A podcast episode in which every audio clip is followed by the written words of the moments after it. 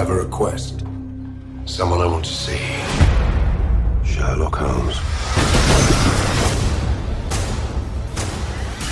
Cinemanet y Testigos del Crimen, O Testigos del Crimen y Cinemanet. les traemos un programa especial Roberto Coria. y Carlos del Río dedicado a un personaje que confluye en la literatura, en la cinematografía y en el crimen. Exactamente uno de los personajes que ya hemos tratado en ocasiones anteriores. e indiscutiblemente un símbolo de la pantalla grande. Sherlock Holmes. Bienvenidos a Cinemanet.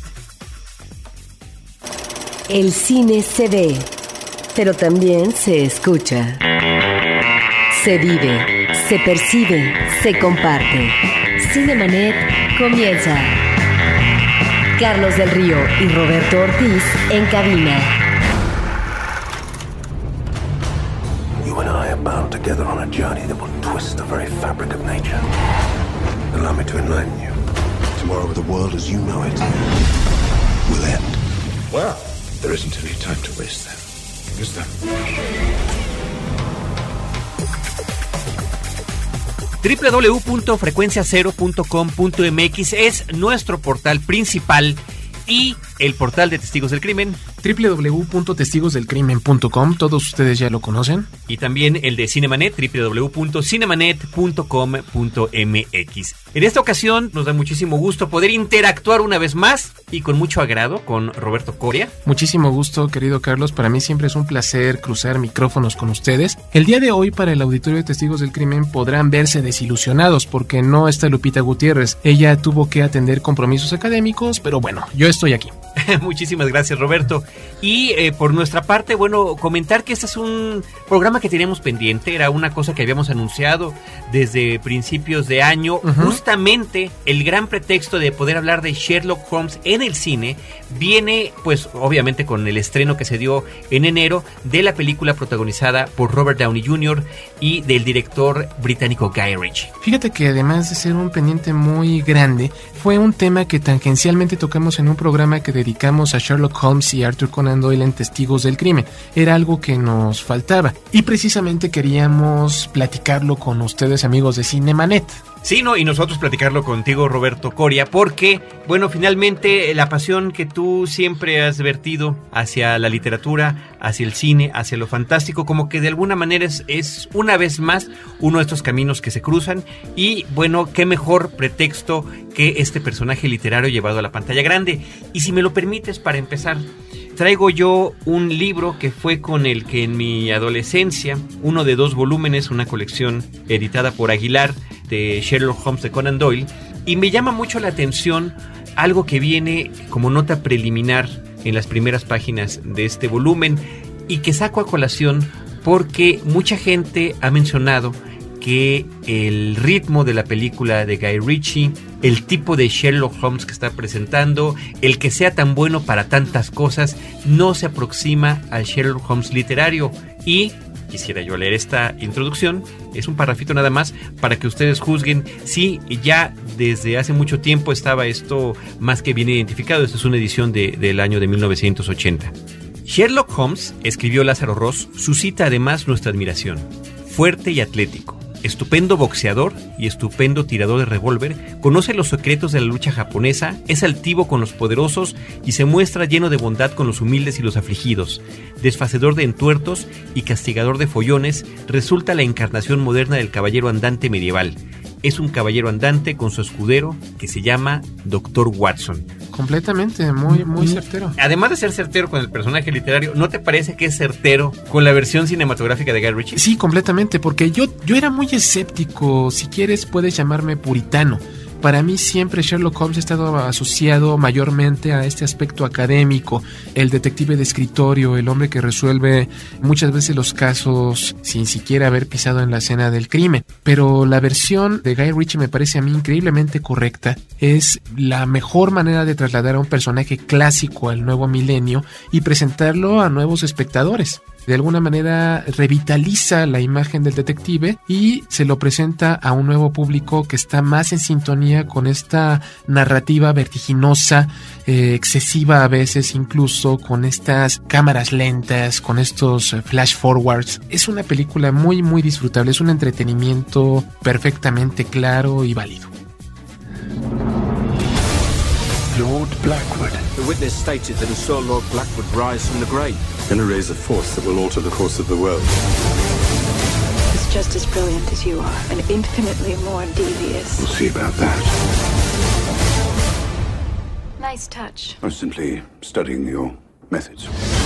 I wanted to change the world, but I'll settle for ending yours. I wish you would. Reitero lo que comentas, vertiginoso, eso sí, definitivamente, pero además tiene que ver con el estilo del propio director, un estilo que se ha manifestado en muchos filmes previos. Pero ¿qué te parece, Roberto? Si nos ilustras, si nos platicas, si nos compartes lo que tú vislumbras como la trayectoria de Sherlock Holmes en el cine y también un poco en la televisión, porque ha tenido alguna encarnación importante por allí. Para comprender al personaje literario, a Sherlock Holmes, debemos leer un poco la vida de Arthur Conan Doyle. Ya lo hicimos en un capítulo de Testigos del Crimen, así que sirva el momento para recomendar eh, que visiten nuestro podcast. Es un personaje muy atractivo, de hecho en algunas ocasiones se ha mencionado que es el personaje más veces llevado a la pantalla grande. Quién sabe si sea cierto, sería interesante hacer un ejercicio de conteo. Sí, posiblemente le gane otro personaje literario que se llama Drácula. Fíjate que dicen que Drácula es el personaje número dos después de Sherlock Holmes. ¿De verdad? Sí, Habrá que hacer ese conteo. Habrá ¿eh? que hacer verdad. un conteo para todos los freaks y todos los ociosos sería muy interesante.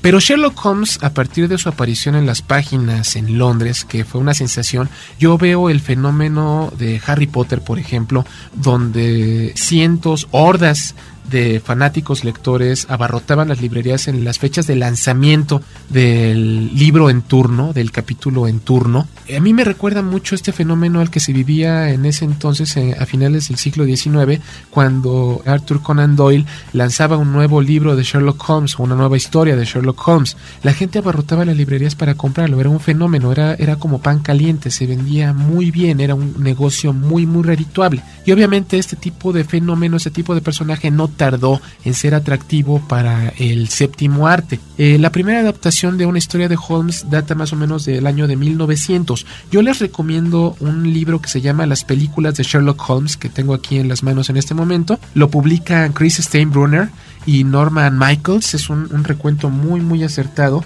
Sitúa su inicio en un cortometraje llamado Sherlock Holmes Baffled una película de este año que de alguna manera viene de la mano con los albores de la cinematografía y de alguna manera marca la fascinación, porque Sherlock Holmes es un personaje atractivo, es el hombre que se mueve en los bajos fondos, que trata de desentrañar el misterio, representa la lucha clásica entre el bien y el mal, un tema que de alguna manera ha inspirado a, a algunos de los especímenes más notables. Yo quiero reiterar el anuncio de tu podcast número 208, 208 de Testigos del Crimen. Tú sí lo sabes.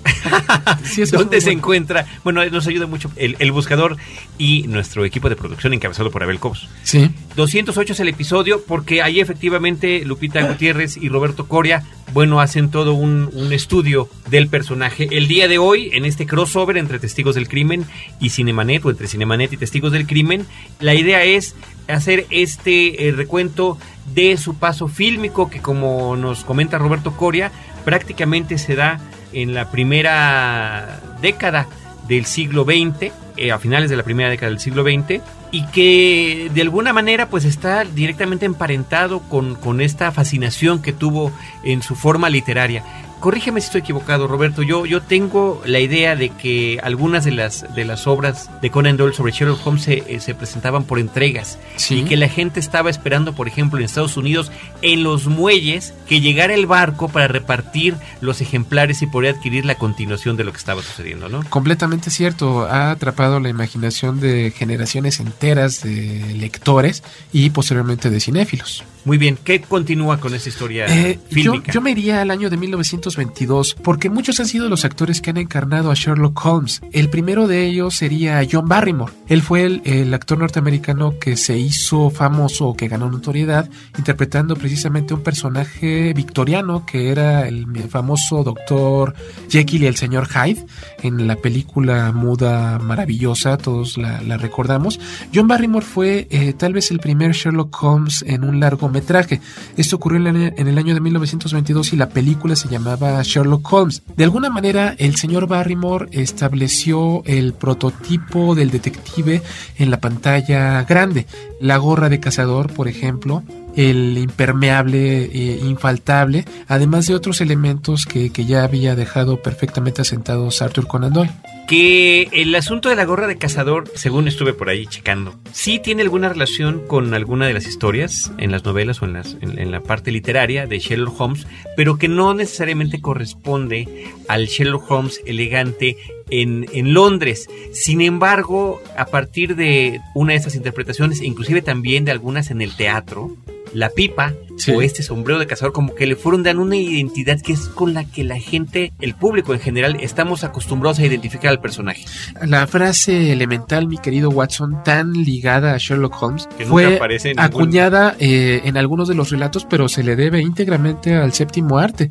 Ya cuando el cine fue sonoro, se le escuchó por primera vez a este personaje decir esta frase, que es memorable, yo diría que es una de las más emblemáticas de la historia de la cinematografía y que ligamos indiscutiblemente al detective muy popular.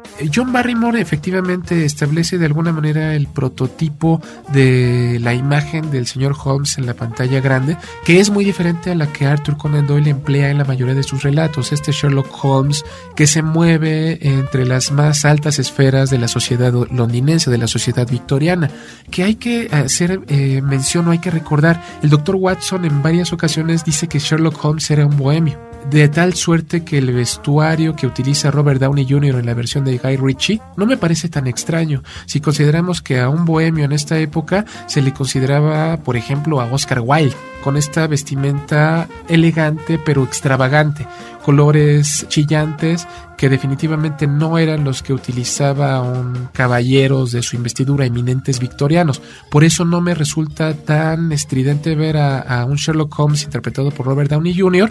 que utiliza un abrigo color morado, por ejemplo no es tan extraño. Ni la complexión y edad del Dr. Watson, que de alguna manera me parece que es también responsabilidad, por no decir culpa del cine, que lo tengamos identificado como si fuera un hombre mayor, como si fuera un hombre regordete, cuando desde la primera aparición que además es narrada por el propio Watson, de cómo encuentra a Sherlock Holmes, bueno, él hace todo su planteamiento que él era un médico militar. ¿Sí? O sea, un médico militar recorriendo África, recorriendo diferentes países, que tiene que estar en buena condición física y que también debe de saber cómo pelear. Sí, el doctor Watson no era para nada el gordito torpe tipo Joaquín Pardavé que la cinematografía nos ha presentado. Porque sí, yo creo que si hicieran una versión o si hubieran hecho una versión en México, hubiera sido maravilloso ver a Germán Robles como Sherlock Holmes y a Joaquín Pardavé como el, el doctor Watson. Hubiera sido maravilloso. Ya está. Eh, digo, lástima que estén ya en, bueno, Joaquín Pardavé en lugares mejores. Por fortuna, Germán Robles todavía lo tenemos. Pero ellos, eh, de alguna manera, degradaron la imagen de Watson. El Jude Law que, interpreta eh, ahora al Dr. Watson tiene más que ver con el personaje tal cual lo planteó Arthur Conan Doyle. Tú dijiste algo muy cierto, Carlos. Era un médico militar. O sea, tenía formación. En esencia, era un hombre de acción. It does make a considerable difference to me having someone with me on whom I can thoroughly rely. You have the grand gift of silence. Makes you quite invaluable as a companion. Decía W.S. Barring Gould en, su biografía de Sherlock Holmes, que ya mencionamos en el programa de Testigos del Crimen, que se encontraban más o menos en el mismo rango de edades. No eran muy diferentes. Por lo tanto, la imagen cinematográfica que conocemos del Dr. Watson tiene que ver más con una necesidad argumental de aligerar un poco el relato. Watson era una forma de contrapeso, era el torpe que hacía ver a Holmes más brillante y que de alguna manera le proporcionaba a la historia, al argumento, a los momentos de comedia necesarios para aliviar un tema tan escabroso como puede ser un crimen que efectivamente ahí tiene que ver, ¿no? Las convenciones cinematográficas al servicio de la historia, quizás en algunos momentos en detrimento de la fuente original. Completamente de acuerdo. Y fíjate que, bueno, siguiendo este recorrido cinematográfico, podríamos pensar en otro de los grandes Holmes, Clive Brook, un actor norteamericano, eh, apareció en una película llamada El Retorno de Sherlock Holmes del año de 1929. Posteriormente lo va a encarnar el actor Raymond Massey en una película llamada eh, The Speckled Band en el año de 1931, pero sin duda alguna el personaje va a alcanzar pues mayor notoriedad en la interpretación que haría en los años 50 Peter Cushing.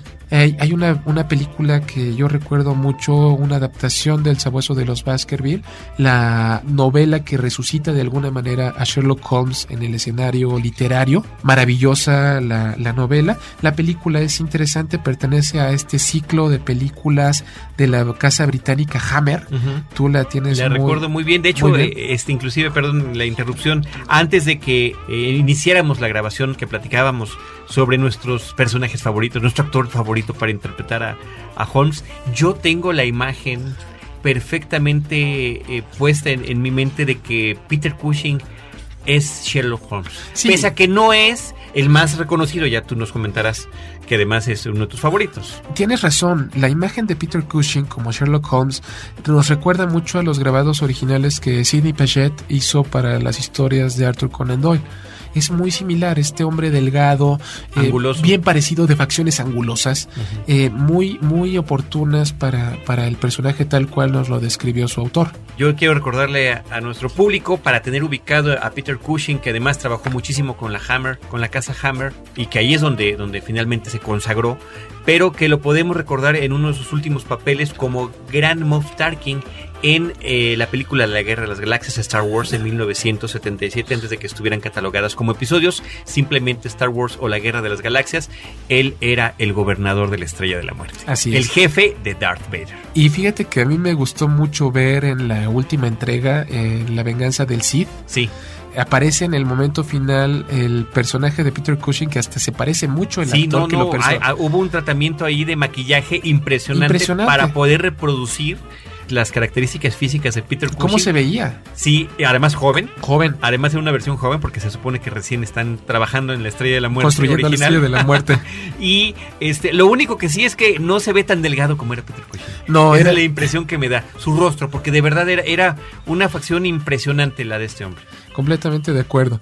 Antes que Peter Cushing, eh, olvidé mencionar a Basil Rathbone.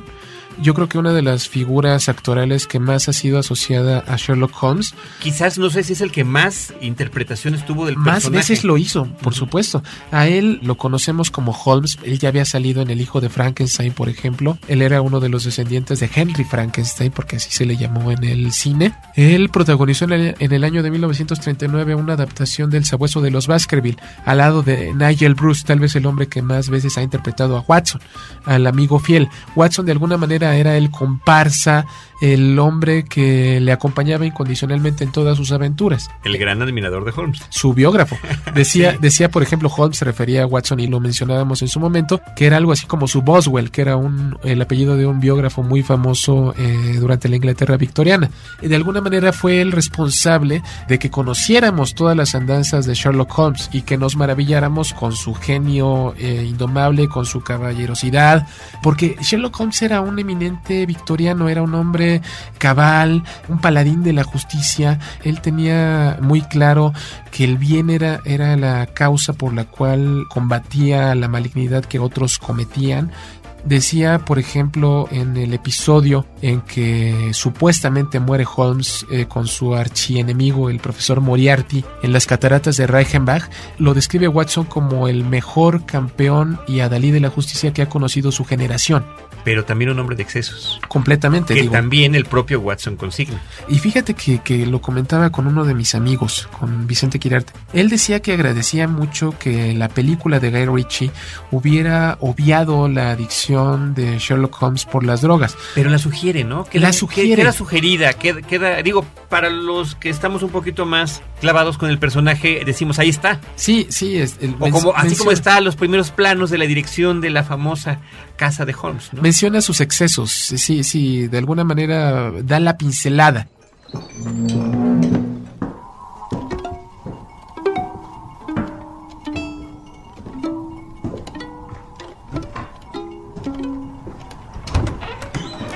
Watson, Right. Let's go. what started merely as an experiment has brought me to the threshold of a monumental discovery. Now, if I play a chromatic scale, there's no measurable response. You do know what you're drinking is meant for eye surgery. But now, and this is remarkable, if I change to atonal clusters, Voila. They fly in counterclockwise, synchronized concentric circles. It's not a regimented flock. Otto, this is exceptional. I, using musical theory, have created order out of chaos. How did you lure them in? Excellent question. Individually, I've been at it for six hours. And what happens if I do this? Clean yourself up. Y fíjate que, que, por ejemplo, mi amigo Vicente, eh, correctamente hablando, decía que, que de alguna manera presentarle a las nuevas generaciones a un superhéroe drogadicto, junkie, despreocupado de la vida, era una imagen pues en cierta forma nociva. Pero bueno, digo, los puristas podemos extrañar, eso para mí lo hace interesante como personaje. Claro. Eh, toda la adicción para la morfina y, y, lo vamos a ver en grandes películas durante la década de los 70, cómo de, lo explotan. Eh, Sí, perdón, y que además ahorita el propio Robert Downey Jr. tuvo que dejar de un lado otros compromisos para comprometerse con la secuela, al menos con la primera secuela que vendrá de esta nueva versión de Sherlock Holmes. Y bueno, espero que el, el, el público comprenda que estemos yendo y viniendo con este asunto del nuevo Sherlock Holmes de la película de Guy Ritchie, porque finalmente es el pretexto que nos ha llevado en este recorrido. Completamente de acuerdo. ¿Y qué te parece, querido Carlos, si en este momento hacemos una pausa y regresamos platicando de este personaje entrañable? That's it, big man. We're done. You won. Congratulations. Oi, we ain't done yet.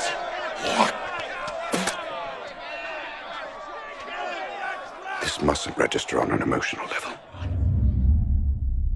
First, distract target. Then block his blind jab. Counter with cross to left cheek. Discombobulate. Dazed, he'll attempt wild haymaker. Employ elbow block. And body shot. Block feral left. Weaken right jaw. Now fracture. Break cracked ribs. Traumatize solar plexus. Dislocate jaw entirely. Heel kick to diaphragm. In summary, ears ringing, jaw fractured, three ribs cracked, four broken, diaphragm hemorrhaging. Physical recovery, six weeks. Full psychological recovery, six months. Capacity to spit it back of head, neutralized.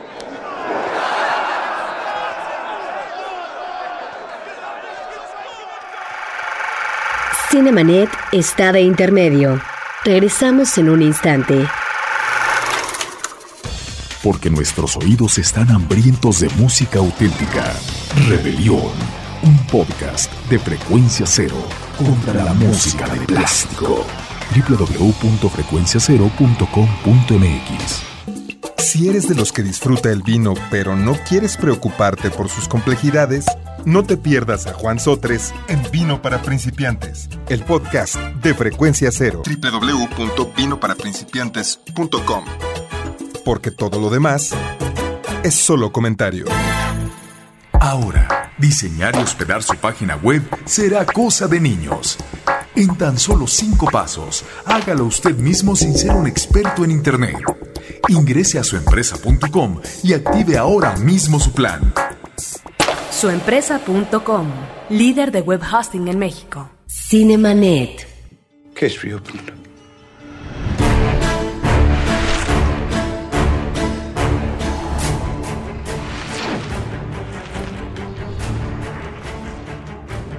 Regresamos a este crossover que realizamos Testigos del Crimen y Cinemanet. O Cinemanet y Testigos del Crimen. Como ustedes quieran llamarle. Estamos en esta cabina Carlos del Río, su servidor Roberto Coria, y estamos haciendo un recuento acerca de las películas más emblemáticas de Sherlock Holmes, una, una cuestión que nos faltó discutir en nuestro programa. El recorrido comenzó, eh, gracias a Roberto Coria, nos, nos eh, recuerda que esto inicia en el año de 1908 con la primera versión cinematográfica, posteriormente a principios de los años 20 el primer largometraje mudo acerca del personaje y después las diferentes encarnaciones que a lo largo de diferentes décadas han habido del personaje. Y todo esto sin querer eh, lo hemos estado combinando con comentarios acerca de la última versión de Sherlock Holmes, la de Guy Ritchie, que es la que más recientemente tenemos en mente. Y sobre todo porque todos ustedes la tienen muy fresca.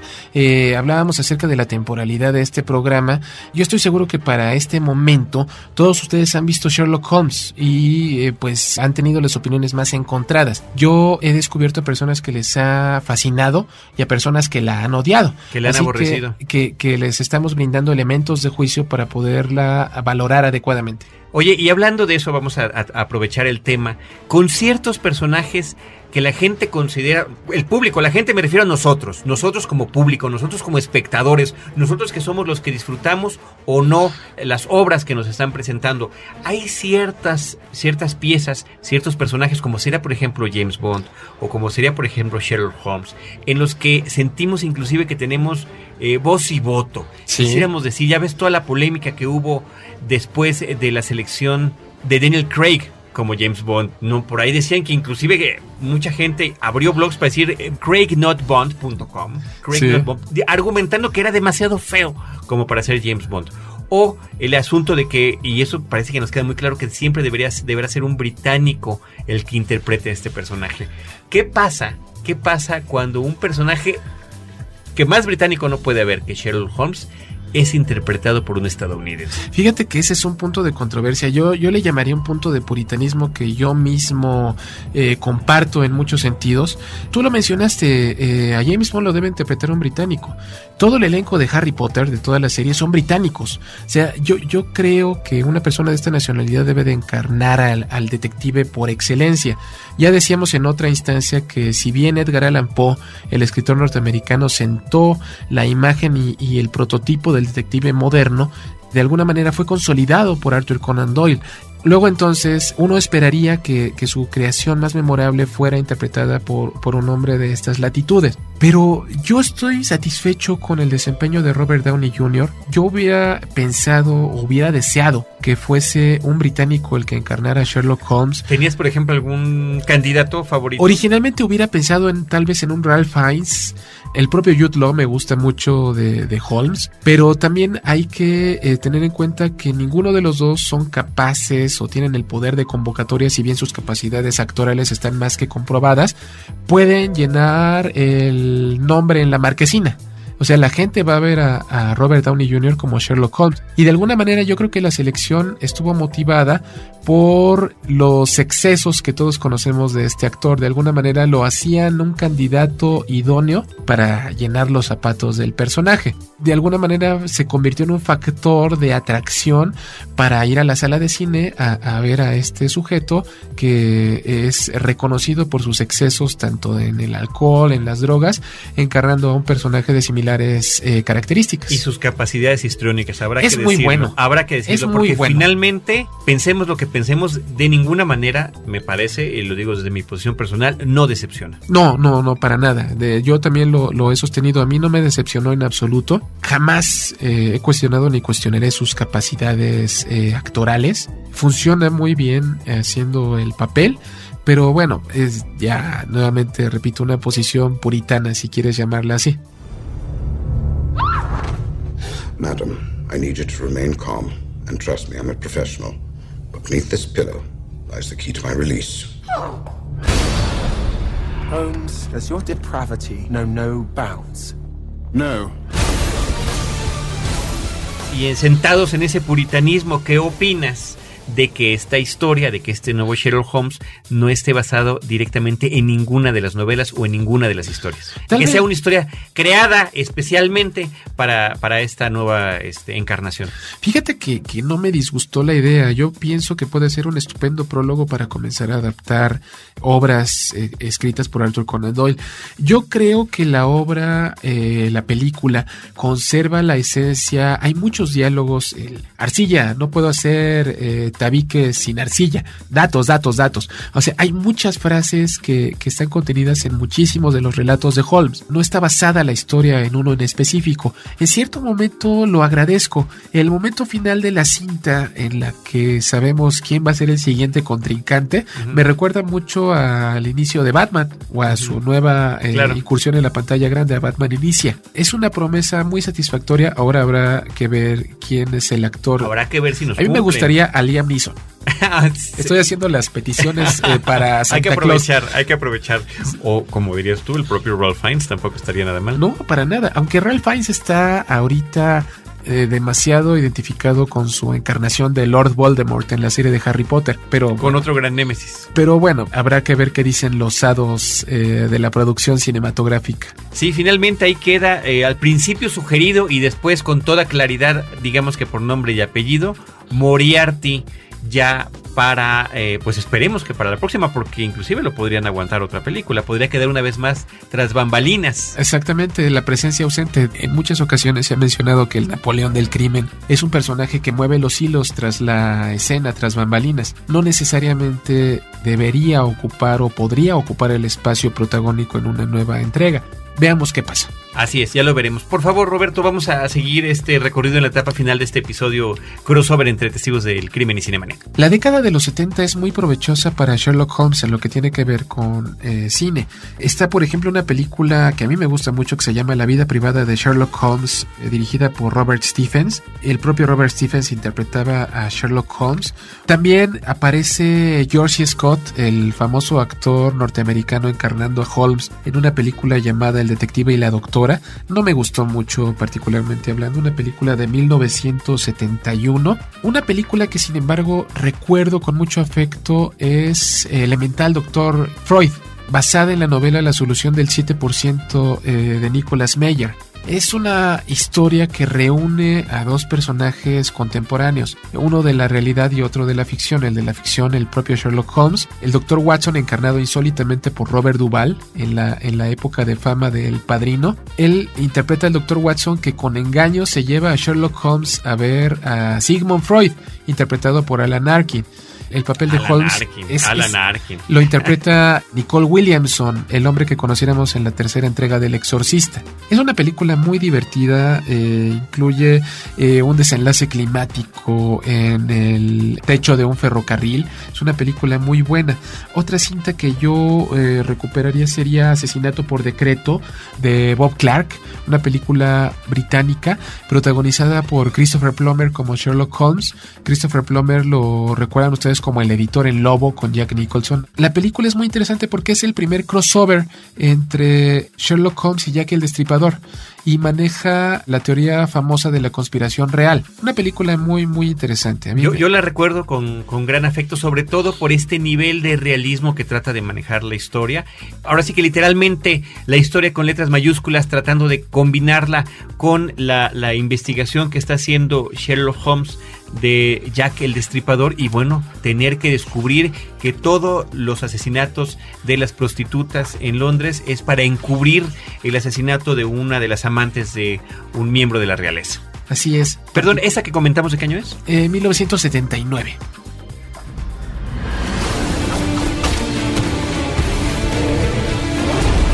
never complained about my methods before? I never complain. When do I complain about you practicing the violin at three in the morning? Or your mess? General lack of hygiene or the fact that you steal my clothes. Películas ahora interesantes en la década de los 80. Todo gran mito cinematográfico decanta en la comedia o en la parodia. Ya lo hemos platicado en algunas sesiones de grabación. Eh, Sherlock Holmes no es la excepción. Por ejemplo, hay una película que se llama Sin Huellas o Clueless donde Michael Caine encarna a Sherlock Holmes, pero es realmente un actor pagado por el Dr. Watson, que es Ben Kingsley, para que interprete a este personaje cuando realmente el responsable de resolver los crímenes es el propio Dr. Watson. Es una película muy, muy divertida. Ya tal vez más reconocible para todos ustedes, una película de 1985-86, El secreto de la pirámide. Esta película dirigida por Barry Levinson Eh, lo recordamos a Barry Levinson eh, por Cuando los hermanos se encuentran, pésimamente traducida, eh, Rainman. Él eh, plantea con un guion de Chris Columbus, el famoso director de las dos primeras entregas de Harry Potter, el encuentro posible entre Holmes y Watson en su juventud. Es una película muy, muy divertida. A mí me gusta mucho, está plagada de aventuras. Eh, además de que. El joven Sherlock Holmes, ¿no es como es, se es llamó el aquí joven en Sherlock México? Holmes. Fíjate que es conocida como el secreto de la pirámide. Fue, de hecho, fue, fue presentada en los cines de esta manera.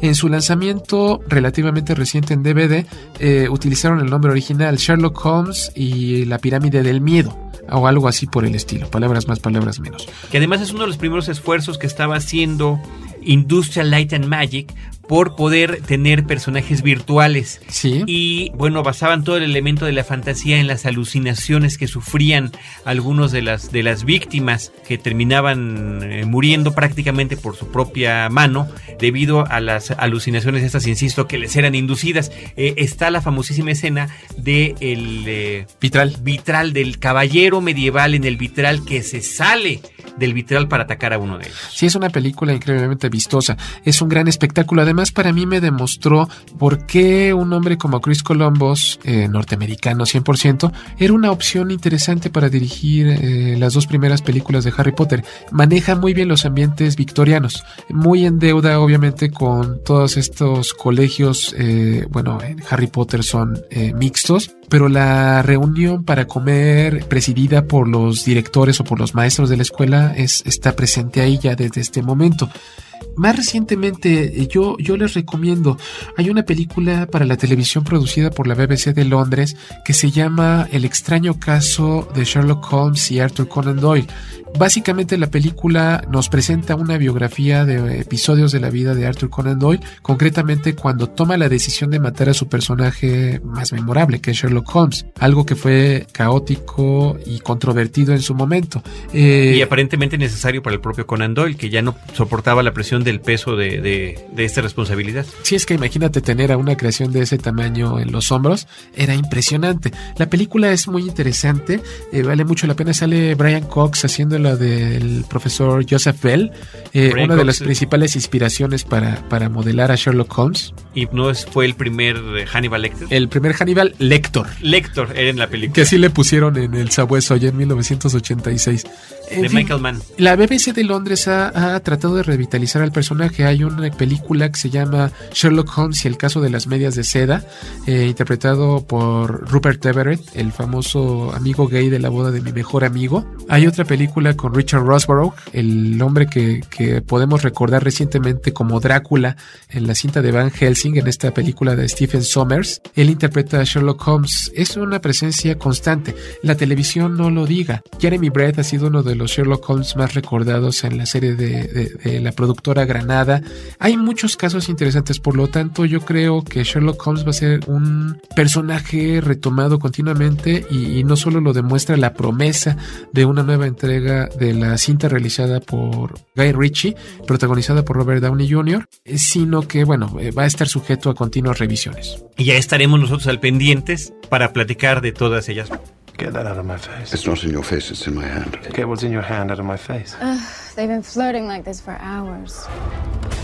Roberto Core, yo quiero agradecerte la invitación o el que hayas accedido a compartir los micrófonos en esta ocasión con Cinemanet o que Cinemanet estuviera compartiéndolos con testigos del crimen. No, yo por el contrario te agradezco que hayas estado en Testigos del Crimen.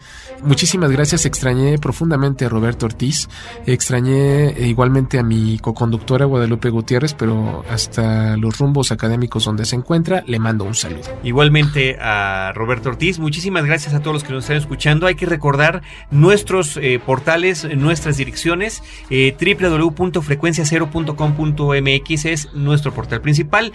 Cinemanet.com.mx, el del programa de cine. www.testigosdelcrimen.com pueden escucharnos por ahí y les mandamos un saludo. Recordamos también que estamos en Facebook, la dirección facebook.com diagonal testigos del crimen o facebook.com diagonal cinemanet y también en Twitter. Ahí, ahí nos pueden buscar arroba testigos del crimen o arroba cinemanet. Exactamente. Como diría un clásico, donde quiera que nos veamos, así nos saludamos. Muy bien. Abel Cobos, nuestro productor, muchísimas gracias y eh, nosotros los esperaremos con cine, cine y más cine. Y crimen, crimen y más crimen.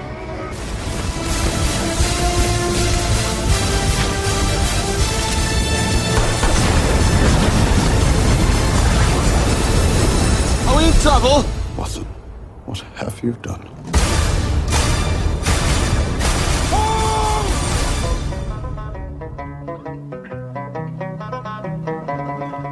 Well, in the merry month of May, now from me home I started, left the girls and two, and nearly broken hearted, saluted father dear, kissed me darling mother, drank a pint of beer, me grief and tears to smothered enough to reap the corn and leaf, for I was born, got a stout McLeod that banished ghost and goblets, a brand new pair of brogues to rock the love of the bogs and frighten all the dogs on the rocky road. It's a double of one, two, three, four, five, up to Herriton, down the rocky road, and all the ways to double and make for Aldigar. In Mullingar that night I rested limbs so weary. Started by daylight next morning late and there he took a drop of the pure to keep me heart and drink and that's the paddy's cure when there he's on for drinking they hear the lassie smile laughing all the while. At me curious style to touch a heart the problem. They asked me was I hired and wages I required till I was almost tired? Of the rocky road three four five. Hunt to hair and turn them down the rocky road. And all the way to double and make for in double and next arrived I thought it's such a pity to be so soon the private view of Dufferin City. Then I took a stroll